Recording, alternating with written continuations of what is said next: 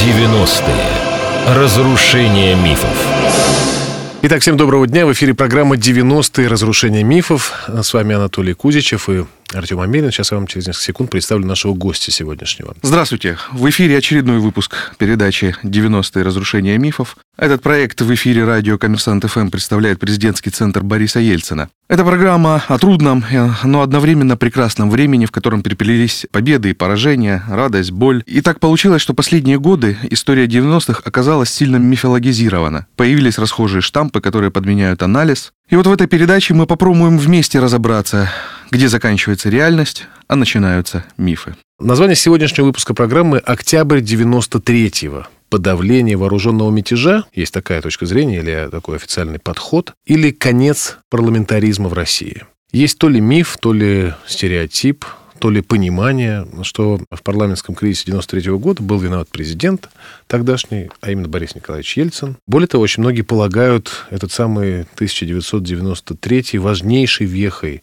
в политической истории России, в том смысле, что вот именно вот это и была точка бифуркации, после которой мы пошли по, называть как угодно, авторитарному или какому угодно, не демократическому, но какому-то особому и специальному пути. Сегодня с нами Сергей Александрович Филатов, ну, очень известный политик, очень известный стране человек, с 93 по 96 годы руководитель администрации президента России. Сергей Александрович, добрый день. Добрый день. Вот как вы относитесь к, к моей преамбуле? Как бы вы, так сказать, охарактеризовали события 93 года, их сюжет и их завершение? Ну, я хотел два момента подчеркнуть. Первый момент, что э, диктатура власти, она в любом виде плохая что диктатура парламента, что диктатура президента, что диктатура правительства. Угу. В любом случае, это диктатура, которая прежде всего, в общем, давит на права человека, на структуру демократической системы власти и так далее. В данном случае у нас была диктатура парламентаризма, и это легко доказывается, потому что по Конституции парламент имел право все и равновесия никакого во власти не было. Вот то, что мы говорим, должно быть три ветви власти, парламентская, президентская или исполнительной власти, как мы говорим, и судебная система. На самом деле не было этого ни при парламенте до 93 -го года, ни после. К сожалению. Что было? То, то есть до 93-го было, было, так сказать, парламентское давление диктатуры, а после? А потом вот то, что вы сказали, авторитарная система, которая угу. начала выстраиваться в те годы, она угу. не была еще в тот период авторитарной. Но постепенно мы начали переходить, угу. особенно в новом, так сказать, столетии, угу. мы начали переходить, так сказать, к авторитарной системе. То есть 93 год – это такая переломная точка, вы с этим согласны? Переломная точка, да. Переломная точка. И я должен сказать, что мы принимали Конституцию в 1993 году я был руководителем рабочей группы по Конституции, и мы многие положения туда не вписали. Именно потому, что Борис Николаевич очень боялся, как бы не произошло вновь, так сказать, ограничения. Ведь вот многие говорят, и недавно здесь э, Третьяков выступал, говорили о том, что Ельцин все время стремился к власти. Я не скрываю, да. Но весь вопрос для чего? Угу. Ельцин стремился к этой власти для того, чтобы провести реформы. Без власти реформы делать бессмысленно. Никто ее Нет. сделать не может. Но весь вопрос в том, чтобы другая власть, другая вид власти тебя поддерживала в этих реформах, а не препятствовала. И когда э, вот второй момент, который я хотел подчеркнуть, это э, 93 год, его нельзя рассматривать как просто 93 Его надо рассматривать в совокупности с теми реформами, которые начались в 1992 году. Потому что в 1992 году, кстати говоря, мы встречались с Борисом Николаевичем, Хасбулатов, его заместители. Встречались, и Борис Николаевич, это было э, где-то в ноябре, по-моему, месяце, когда он сказал, что со 2 января мы хотим пойти на реформы. И я помню, Хасбулатов положительно отнесся ко всему этому. И мы все, как заместители, обещали, так сказать, содействовать и помогать. И вдруг 13 января, уже в самом начале, так сказать, реформ, находясь в Рязанской области, Хасбулатов разразился совершенно страшной речью, когда категорически э, разбил, так сказать, вот эту идею, так сказать, э, реформ. Угу. И начиная с этого момента началось противостояние этим реформам со стороны руководства Верховного Совета. А тут там была какая-то встречная концепция или просто нежелание проводить реформы? Или был встречный концепт? Ну, как, как таковой встречной концепции не было но критика была угу. повсеместная по всем, так сказать, позициям. И прежде всего наш разговор шел о том, что это не социально ориентированная реформа, что это реформа, направленная против людей. Но э, сам Хасбулатов экономист, он прекрасно понимает, что страна, которая не имеет никаких денег, ни валюты, ни золотого же запаса, которого там осталось в крохе, ни своих, так сказать, денег, ничего, ни газа, ни нефти вообще, которые могли бы быть в хорошей цене в тот период времени. Ну, нефть, по-моему, стоила, если мне память не изменяет, где-то 8-12 долларов за баррель. Это копейки, вообще говоря, в тот период. Да. И мы жили только за счет кредитов только за счет кредитов, которые нам давали. В том числе МВФ.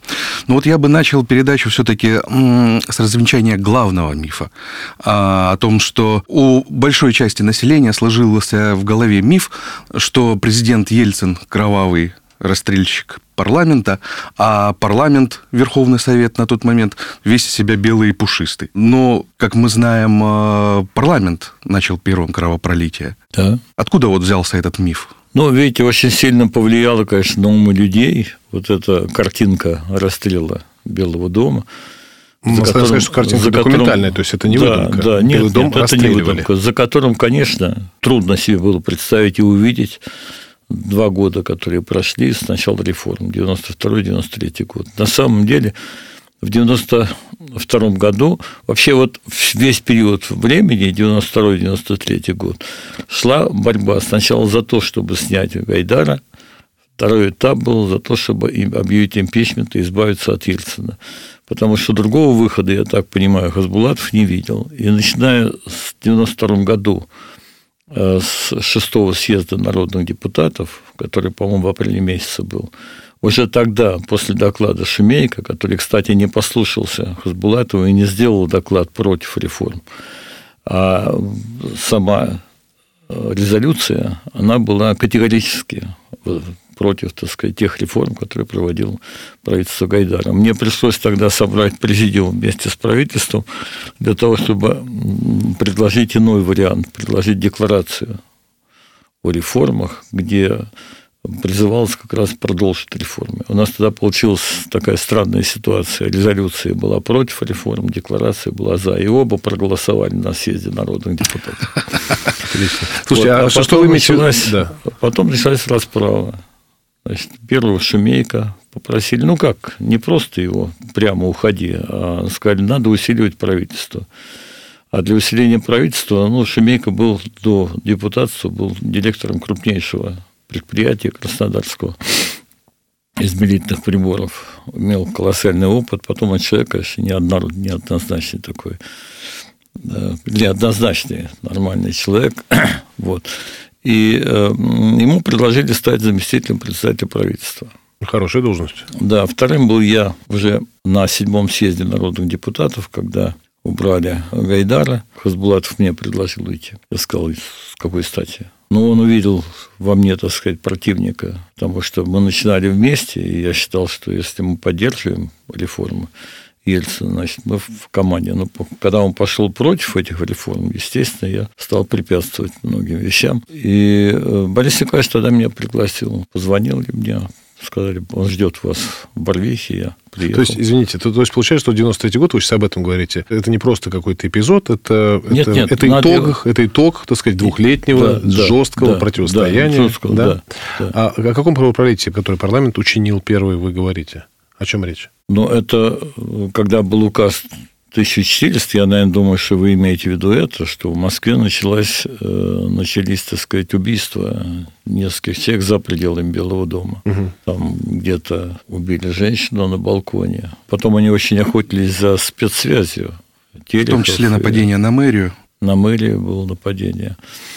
Ну, начались-то, если у нас переговоры были с патриархом 1-2 числа.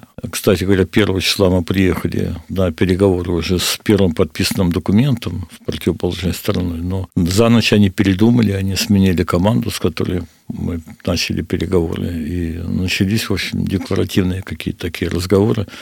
А в это время, я так понимаю, начала готовиться атака на Белый дом со стороны оппозиции, с тем, чтобы освободить тех, кто там был. И когда прорвали оборону Белого дома, то было первое нападение на мэрию именно белодомовцев, когда они разоружали ОМОНовцев, когда их избивали.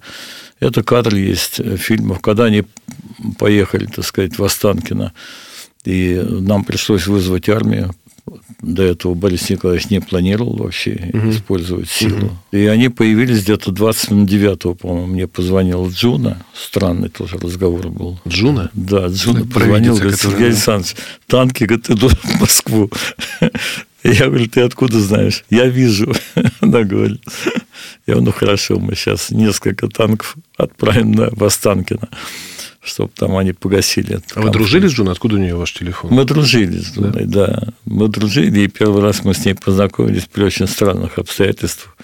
Я в порядке поощрения часто заходил в разные коммерческие э, предприятия, а тут открыли на площади Восстания, открыли, по-моему, ну, казино еще не открыли, его только предполагалось открыть, но кафе уже было открыто. Ага. И я пошел туда, с тем, чтобы посмотреть обстановку, все. Мне потихонечку сказали, здесь Джуна, она хочет э, к вам подсесть. Я говорю, пожалуйста. Вот мы так с ней А-а-а. познакомились, потом я был у нее дома, долго мы с ней. Потом она мне подарила картину, специально нарисовала, написала, подарила картину с голубями. У нее везде должны быть голуби, должны быть обязательно подковки – значит, небо и девушка же. красивая. На самом деле, это тоже, кстати, извините, это тоже, вот не думайте, что это какой-то оф-топ, я сейчас для наших слушателей поясняю. На самом деле, тоже очень хорошая, емкая и очень такая красочная иллюстрация даже не то, что политики 90-х годов. Понятно, что Сергей Александрович никогда не ориентировался, видимо, на мнение Джуна, принимая решения, но просто вот этот странный, очень пестрый конгломерат, да. А, это, конечно, это, это характеристика. Это, конечно, характеристика начала 90-х, политики в том числе. Давайте сейчас под конец вот этой части мы подведем, значит, ну, такое промежуточное резюме. Значит, а, события 93 -го года по версии, по, по словам Сергея Филатова, нашего сегодняшнего гостя, это результат долгого двухлетнего противостояния. Да. Противостояние, получается, сторонников реформ и категорических противников. В нашем случае парламента и президента.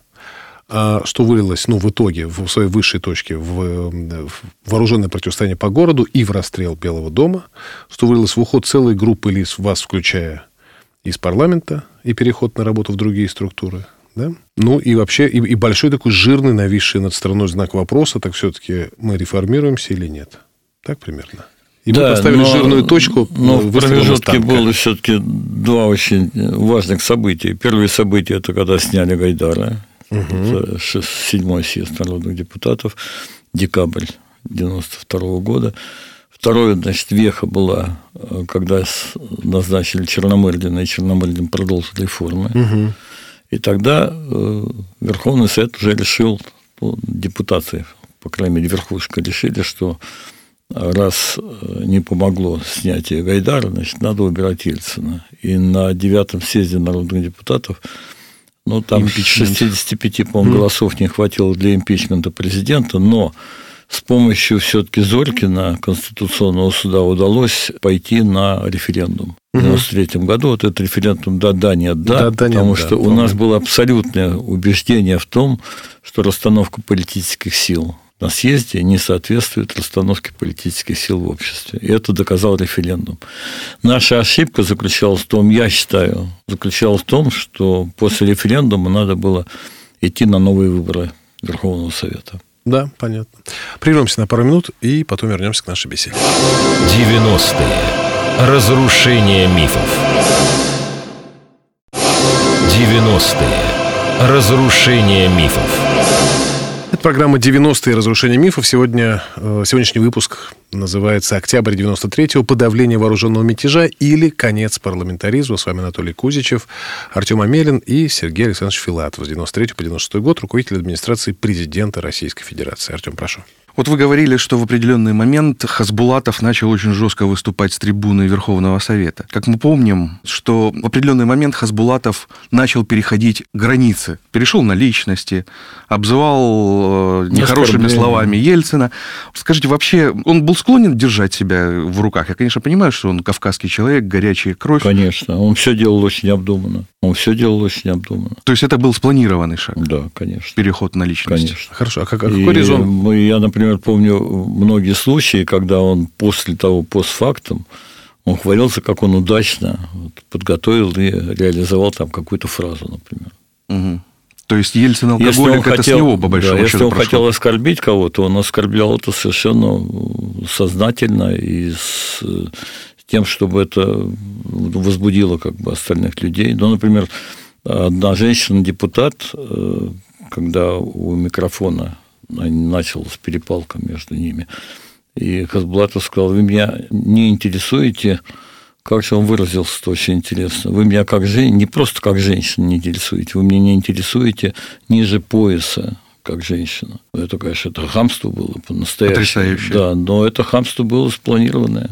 Понятно. Понятно. Какой резон? Это то, тоже своего рода борьба за власть или борьба или борьба за лучшую долю для страны? Вот вы говорите, Ельцин, да, стремился к власти, но зачем? Чтобы сделать реформу. Понятно, у него было ощущение миссии, полагаю я. У Хасбулатова тоже ощущение или какое-то иное? Ваша трактовка. Вы знаете, я не могу до сих пор понять вообще, чего хотел Хасбулатов, вот с точки зрения реформ. Угу.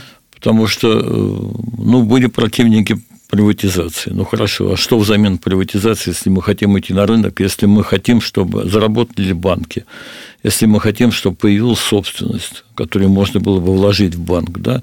Что тогда вместо этого? Я до сих пор не могу понять. Хотя он профессор, доктор, так сказать, написал очень ну, много То есть книг. у тогдашней оппозиции выработанной концепции, с чем они оппонируют, не было. То есть Нет. просто противостояние такое. Да, Баба Яга против. Но э, самое неприятное состоит в том, что их противостояние достигло такого уровня, такого уровня недоверия, что, по-моему, так, они уже стали бояться друг друга просто. Mm. Ведь э, Хасбулатов не случайно сделал охрану как Верховного говорил Ширвин, Совета. банка единомышленников. Да, вне э, охрану Верховного Совета, вне Министерства внутренних дел. То есть это было отдельное как бы государство, у которого была своя стрельба. Угу. Вы сказали, что одна из ошибок состояла в том, что после референдума 93 -го года «да-да, нет-да» знаменитый до сих пор. Вот, вот удачный, да, был политтехнологическое решение какое? Удачно. До сих пор у всей страны в головах да, да, нет, да, да, да. нет, да, да. Потрясающе вообще.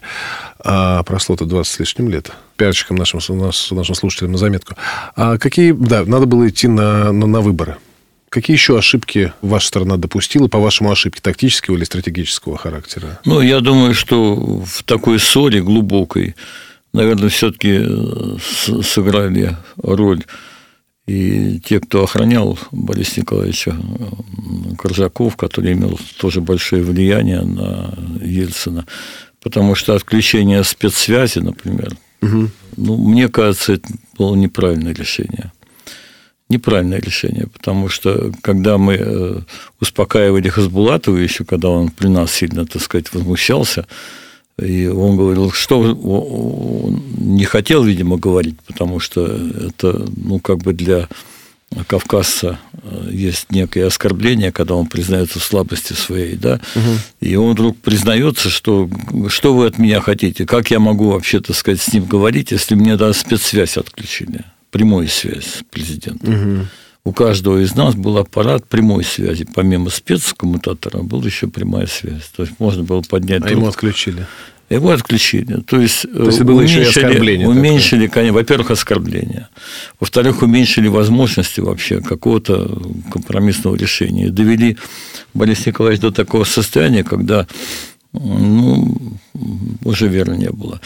Вы знаете, на съезде, когда уже ну, накалялась довольно сильно атмосфера, Хасбулатов меня попросил, чтобы я переговорил с Борисом Николаевичем и устроил как бы ужин или встречу за столом, чтобы мы могли поговорить втроем. Я Борису Николаевичу сказал об этом. Он довольно в резкой форме сказал, я не буду с этим человеком ни о чем говорить и встречаться. Он, он постоянно все время врет. Вот это были слова Бориса mm-hmm. Николаевича. То есть я правильно понимаю, что была некая третья сторона, которая накаляла обстановку? Да, и это не только была охрана, я думаю, это были и другие люди, потому что, например, когда подписывался указ 1400, то среди тех, кто рьяно поддерживал этот указ, был еще и Андрей Козырев. Угу. Тогдашний министр иностранных дел. Да, который яро, конечно, ненавидел и Хасбулатовское, это все его окружение, и его самого, и вообще Верховный Совет. Ну, потому что он постоянно был настроен против. И против его политики, то, что мы с американцами, так сказать, э, вязались, и то, что атмосфера, так сказать, становилась более спокойной и миролюбивой по отношению к другим странам, особенно западным, это переход из советского состояния в нынешнее состояние многие не понимали, конечно.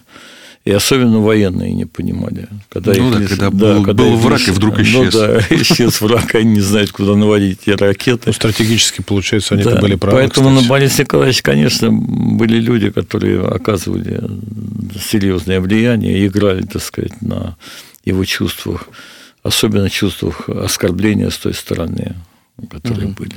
А вот, кстати, про Коржакова. А, вот есть э, один известный публицист Олег Павлович Мороз, который написал книгу «Так тоже да, расстрелял пар- меня парламент». Тоже брал интервью, да, да, вот он э, в ней пишет, что в том числе Коржаков до последнего тянули, и силовики в целом, до последнего тянули сводом войск, высматривая, в чью сторону склонятся весы. Как вообще было принято решение о вводе войск в Москву? И кем? Так ли себя действительно вел Коржаков? И силовики в целом. Да. Ну, я что могу... То, что я видел, и то, что я чувствовал в тот момент. Я был на переговорах э, по поручению Бориса Николаевича в Свят-Даниловом монастыре. И в этот день вдруг раздался уже во второй половине дня. Ну, э, во-первых, я обедал дома в этот день. И когда сел в машину, тронулись мы, выехали. Мне охранник говорит, Сергей Александрович, у Белого дома стреляют. Нам нужно выбирать другой маршрут. И куда мы едем? Ну, я подумал, ну, думаю, надо ехать все-таки в Свят Данилову монастырь. Позвонил э, Олегу Сосковцу и сказал, мы там встречаемся. Но переговоры практически только-только, так сказать, начались. Мы по поведению Воронина поняли, что, в общем, они как бы в курсе дела того, что происходит. И у меня даже было такое ощущение, что они к этому руку приложили, наверное. Хотя бездоказательно, но я очень сожалею, что и 91 год, и 93 год обошлись без суда. Вообще надо было в суде поставить точку, потому что так до сих пор мы нигде точку не поставим. Будем все время бодаться. Вот, и когда мы начали переговоры, в это время позвонил Попцов, сказал, Сережа, надо срочно, чтобы вы с Лужковым приехали, выступили на телевидении, успокоили москвичей. Олег Попцов, надо заметить, в то время был руководителем а, ТВЦ. Э, ТВЦ. Нет, не, Россия, не было ТВЦ. Россия, Россия, да, да, РТР. Тогда не было России, именно РТР. Да. Вот, и э, мы, естественно, встали, попрощались, патриарху стало плохо в этот момент. Вот, и после выступления, поздно мы уже выступали на Шабловке, я поехал в Кремль, Кремль темный, стоит вертолет на Ивановой площади. Я позвонил Борису Николаевичу, узнал, он здесь на месте, в общем. Немножко раздраженный был, потому что произошел такой разговор, я сказал, Борис Николаевич, надо бы штаб гражданский сделать. Он говорит, ну вот и делаете вроде того. И, а кто возглавит? Вот вы и возглавьте. Ну, такой раздраженный тон, я так понимаю, что это не, не поручение, конечно, это ну, просто да. вот. Вот, а потом я узнал, что найти не могут Грачева. Горчева долго искали, потому что через него надо дать команду, чтобы ну, были войска. Вот на это, видимо, ушло основное время. Но когда была такая команда дана, я не помню, что были какие-нибудь препятствия, потому что войска стояли не близко, они стояли далеко еще. Это, по крайней мере, не Таманская дивизия, и не, это не Балашиха. Они откуда-то шли с другого места. Ну и когда они пришли, основные площади заняли, и, ну, мне кажется, выдворился порядок, за исключением Останкина. А может быть, слушайте, может быть, вот это исчезновение и долгие поиски долгие поиски Грачева, это и было как раз проявление того самого, того, о чем Артем говорит? Я не Ожидание. думаю. Нет? Я в не чью думаю. сторону склоняться? Я не думаю, Нет? потому что Грачев, ну, там другие были причины. Какие, если не секрет? Да скажите. Судя по вашей лукавинке глаза, да, не скажете. Я не могу сказать. Тогда мы знаем, это известная русская причина по долгого отсутствия. Это сказал не Сергей Флатов, а я. Ну, такая у меня Вот, гипотеза. но э, войска довольно жестко себя повели, потому что в 2 часа ночи э, назначили Совет Безопасности у министра обороны в кабинете. И я туда подъехал на машине, остановили уже представители вооруженных сил. Я им показываю удостоверение, они говорят, нет, этого мало, сейчас мы позвоним в приемную. Министру за вами придет помощник, отведет вас туда. Это я говорю к тому, что вот такие уже довольно А, жесткие а были. вы показали удостоверение, администра- что вы руководитель администрации президента. Да. И этого не хватило. Нет, нет. Пришел помощник, э, провел меня в кабинет Грачева. Вот там собирались. Пришел потом Черномырдин, пришел Ельцин. Ну и начал Совет Безопасности о том, как провести утром. Я был абсолютного убеждения, что если началось в Останкино стрельба и уже такое вооруженное противостояние, то, конечно, нужно принимать очень жесткие меры, чтобы погасить это, потому что на следующий день мог возникнуть конфликт, который перерастал бы в гражданскую войну. Тем более, что там были баркашовцы и были люди, которые умеют стрелять. Это самое страшное вообще, что может быть. Ну, Не вообще- умеющий стрелять долго будет думать вообще. И долго будет после этого еще плакаться, если он кого-то вдруг, не приведет Бог, там убьет, забьет. А эти нет. Они Да, да, понятно. Спасибо вам большое. Давайте вновь прервемся на несколько минут и потом вернемся к нашей беседе в рамках программы «90-е. Разрушение мифов» сегодняшнего выпуска «Октябрь 93-го. Подавление вооруженного мятежа» или «Конец парламентаризма». 90-е. Разрушение мифов. 90-е. Разрушение мифов. Это программа «90-е. Разрушение мифов». С вами Анатолий Кузич, Артем Амелин. Сегодняшний выпуск посвящен октябрю 93 года. Разбираемся, подавление ли то было вооруженного мятежа или конец парламентаризма, есть такая трактовка. И в целом разбираем миф о том, э, не то чтобы миф, ну да, наверное, миф, что в парламентском, мы это так полагаем, э, что в парламентском кризисе 93 года был виноват э, президент, и что вот этот вот знаменитый, вот Артем спрашивал в первой части, да, значит, почему, мол, в людях укоренилось вот это представление о расстреле парламента, ну, потому что это очень ярко, и вообще 90-е и 2000-е годы, понятно, что это, так сказать, это, это, это медиа-картинка, которая и формирует сознание, а не размышления, не соображения, не свидетельства. А, Это была очень эффектная картинка. это своего рода, да, своего рода Аврора, так сказать. Только это был э, зал, правда, не холостой. Что он символизировал? Кому был направлен этот зал? Понятно, что это была не, ну, как бы не, не, не военного характера зал, потому что если хочешь уничтожить здание, ты стреляешь в другие места Нет, нет. с другой интенсивностью. Нет. Видимо, это был Там, символический э, акт. Там был, э, видите, над всеми нами давлел, давлял 91 год, когда вокруг Белого дома было очень много сторонников ГКЧП вы имеете в виду? ГКЧП, да. И, естественно, стал вопрос, ну хорошо, если мы хотим их выкурить из Белого дома, что делать с теми, кто пришел как гражданское население их поддерживать? Что делать с теми, кто около дома, теми, кто там внутри этого дома? Ну, тогда было принято решение, тут единственное, что с вот слезоточивым газом убрать тех, кто, так сказать, был наружу. Но утром, когда э, пришли все, и войска стали выстраиваться, оказалось, что у Белого дома никого нет. Кто-то хорошо поработал, и, по-моему, часов шесть оттуда вышло, так, по тем данным, которые я знаю, где-то около двух тысяч человек. Задача упрощалась. Вот другое я не могу понять, э, потому что на Совете Безопасности было принято решение стрелять э, холостыми вот этими болванками, стрелять со стороны футбольного поля, Это с другой противоположной стороны. стороны, да, и стрелять по первому этажу, с тем, чтобы дать сигнал, чтобы выходили все остальные, так сказать. Вот идея этого дела была. Кто дал команду? Во-первых, э, подошли танки и встали у этого самого у гостиницы Украина с противоположной стороны. Время мы назначали где-то часов на 7, по-моему. Уже 9. Я позвонил, спросил, в чем дело у Грачева. Он сказал, снаряды не взяли те, которые нужны. Привезли боевые. Поехали за теми болванками. Вот пока ездили за болванками, время, в общем, Мгм. пришло к тому, что вокруг Белого дома уже собралась толпа народа, и дети даже были там.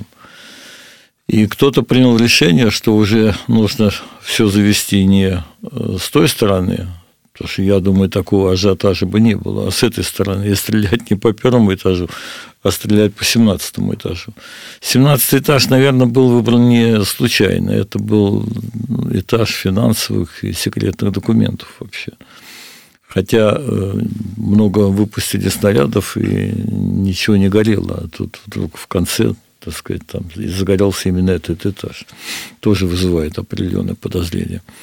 Вот. Но э, эта картинка получилась как раз вот угу. на века да. на века расстрел парламента. Слушайте, а вот извините, пожалуйста, вы можете поподробнее по поводу 17 этажа? Так тоже, кому же это было нужно именно по нему стрелять-то? Получается... Ну, кому-то нужно было, если там были документы. История умалчивает. Понятно, интересно. Разрушая все-таки эту картинку расстрела парламента, он, конечно, несомненно был, но разрушая миф о том, что все-таки президентская сторона во всем была виновата, а, давайте поговорим о вот таком факте в период этого противостояния между парламентом и президентом. Президент несмотря на то, что, конечно, ему не хотелось общаться с э, мятежным парламентом, но он пересиливал в какие-то себя моменты и предпринимались шаги на переговоры неоднократно, в том числе Зорькин, в том числе Патриарх, тогда Алексей. Конечно. Насколько они были успешными? Вот в частности, вот Зорькин, довольно двусмысленная, неоднозначная его роль в этих переговорах. Кто-то склонен считать, что он скорее в минус сыграл. Я в свое время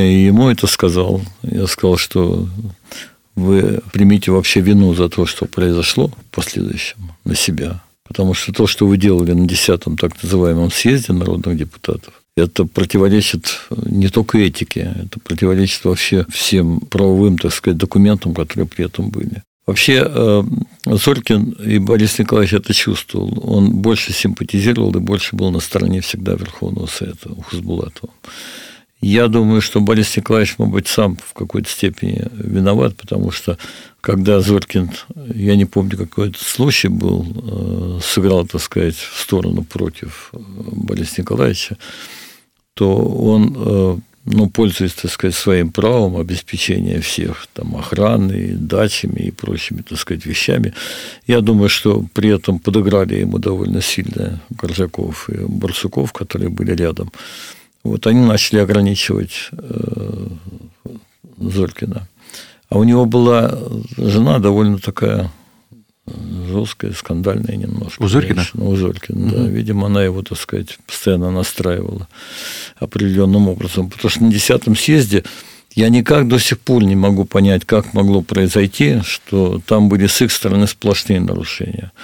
Ну, во-первых, собрался так называемый съезд, там не хватило 100 голосов для того, чтобы он был легитимным. Они нас, 100 человек, которые были в исполнительной кворума, власти, да?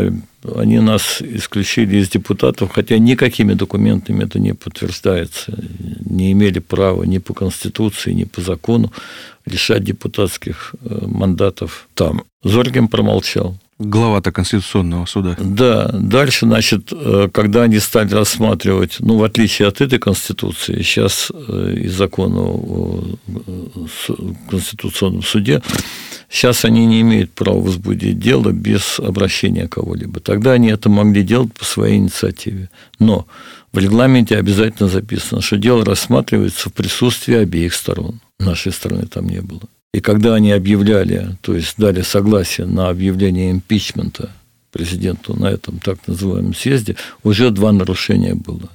Третье нарушение надо смотреть в их стенограмме, когда э, голосование было проведено не по регламенту. Там должен быть персональный, так сказать, опрос. После этого, ну, детали. Ну, процедура, да. Процедура. Они нарушили. И я в последний день, когда уже Борис Николаевич мне ночью позвонил, сказал, как дела, я говорю, Борис Николаевич, у меня такое чувство, что завтра какая-то будет... Что-то нехорошее. Да, я сейчас ищу Зорькина, чтобы все-таки уговорить их, поскольку они все скрываются, уговорить их все-таки пересмотреть свои решения, потому что только это может повлиять на то, чтобы начать хотя бы нулевой какой-то процесс переговоров. Ну, я переговорил, конечно, с Зорькиным, но он меня уверил, что Конституционный суд якобы остается весь на своих позициях. Но их позиция и их решения, конечно, дали толчок ко всему остальному. Высоких менеджеров, руководителей, так сказать, совершенно справедливо упрекают за... Ну, то есть, если, если кто-то из их сотрудников оказывается вдруг не тем, за кого себя выдавал, не того качества, за которое его принимали, понятно, что это проблема, а, проблема кадровой политики, она всегда на первом лице. Вот смотрите, сразу два человека, очень близких, более того, очень приближенных в свое время, Русской и, и Хасбулатов. Это ошибка Ельцина кадровая? Ну, в общем, да, понимаете, ведь Борис Николаевич, когда шел на выборы президента, и ночью не только он не спал, многие не спали, потому что мы сидели, гадали, кого же он все-таки возьмет. И кто-то предполагал, что это будет Бурбулис, кто-то предполагал, что это будет Хасбулатов, там многие угу. другие были предложения. Но Борис Николаевич ведь и отличается вот, мудростью, когда он принимает такие решения. Он понимал, что нужен человек, который бы добавил ему голоса. Это, безусловно, был русской, потому что он был генерал, он был афганец. Ну, у него, он да, был рейтинг депутат, был определенный. Боевой да, генерал, у него извините. был э, рейтинг определенный, нормальный. И, конечно, здесь не было ошибки. Но ошибка состояла, наверное, в другом, что Борис Николаевич не сумел ему объяснить, что по Конституции он может делать только то, что поручает ему президент. Что он подчиненный, по большому Он счету. подчиненный. А Русской посчитал, что он, в общем-то, как бы На второй президент, правах. да, на равных Мгм. правах. И, конечно, его очень многие э, выступления, они дезориентировали людей и дали возможность тому окружению, которое влияло на Бориса Николаевича, восстанавливать постепенно его все сильнее и сильнее. А эти люди скрывались. Ну, например, такой факт. Вдруг Рудской звонит мне и говорит, Сергей Александрович, почему меня не пускают в Кремль? Я говорю, а почему ко мне обращаетесь?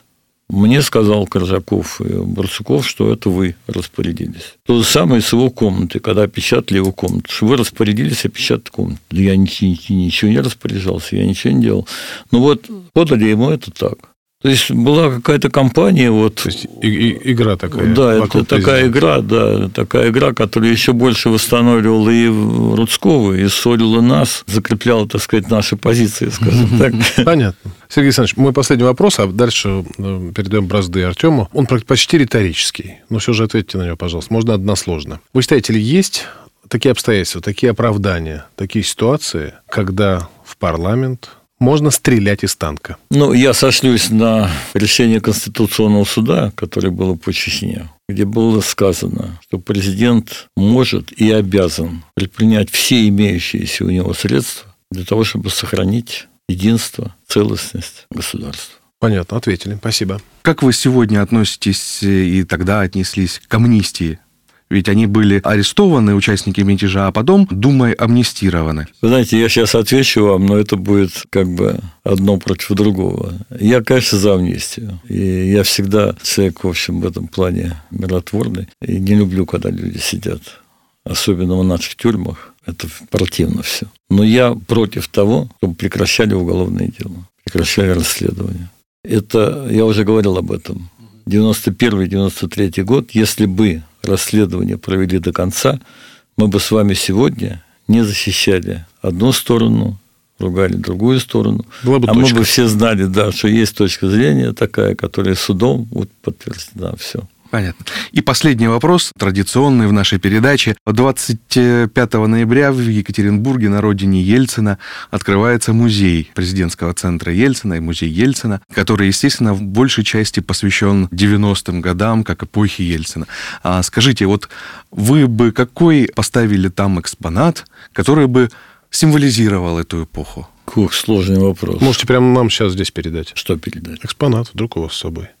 Ну, я не знаю, ручка, которой подписывался такой-то указ. Или там любой экспонат, по-вашему, символизирующий 90 Трудно сказать. Ну, в общем, понимаете, тут, э, наверное, экспонатом одним не, не обойдешься. А для вас хорошо образ, просто опишите его, нарисуйте. Ну, мне кажется, вот самым сильным вообще символом той эпохи был 91 год, когда Ельцин был на танке. Фотография Ельцина на танке. Спасибо большое. Спасибо. Сергей Филатов сегодня был с нами. Э, С 93 по 96 год руководитель администрации президента Российской Федерации, непосредственно участник, можно сказать, всех событий, событий октября 93 года.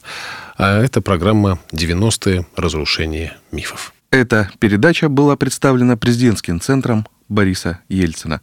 90-е. Разрушение мифов.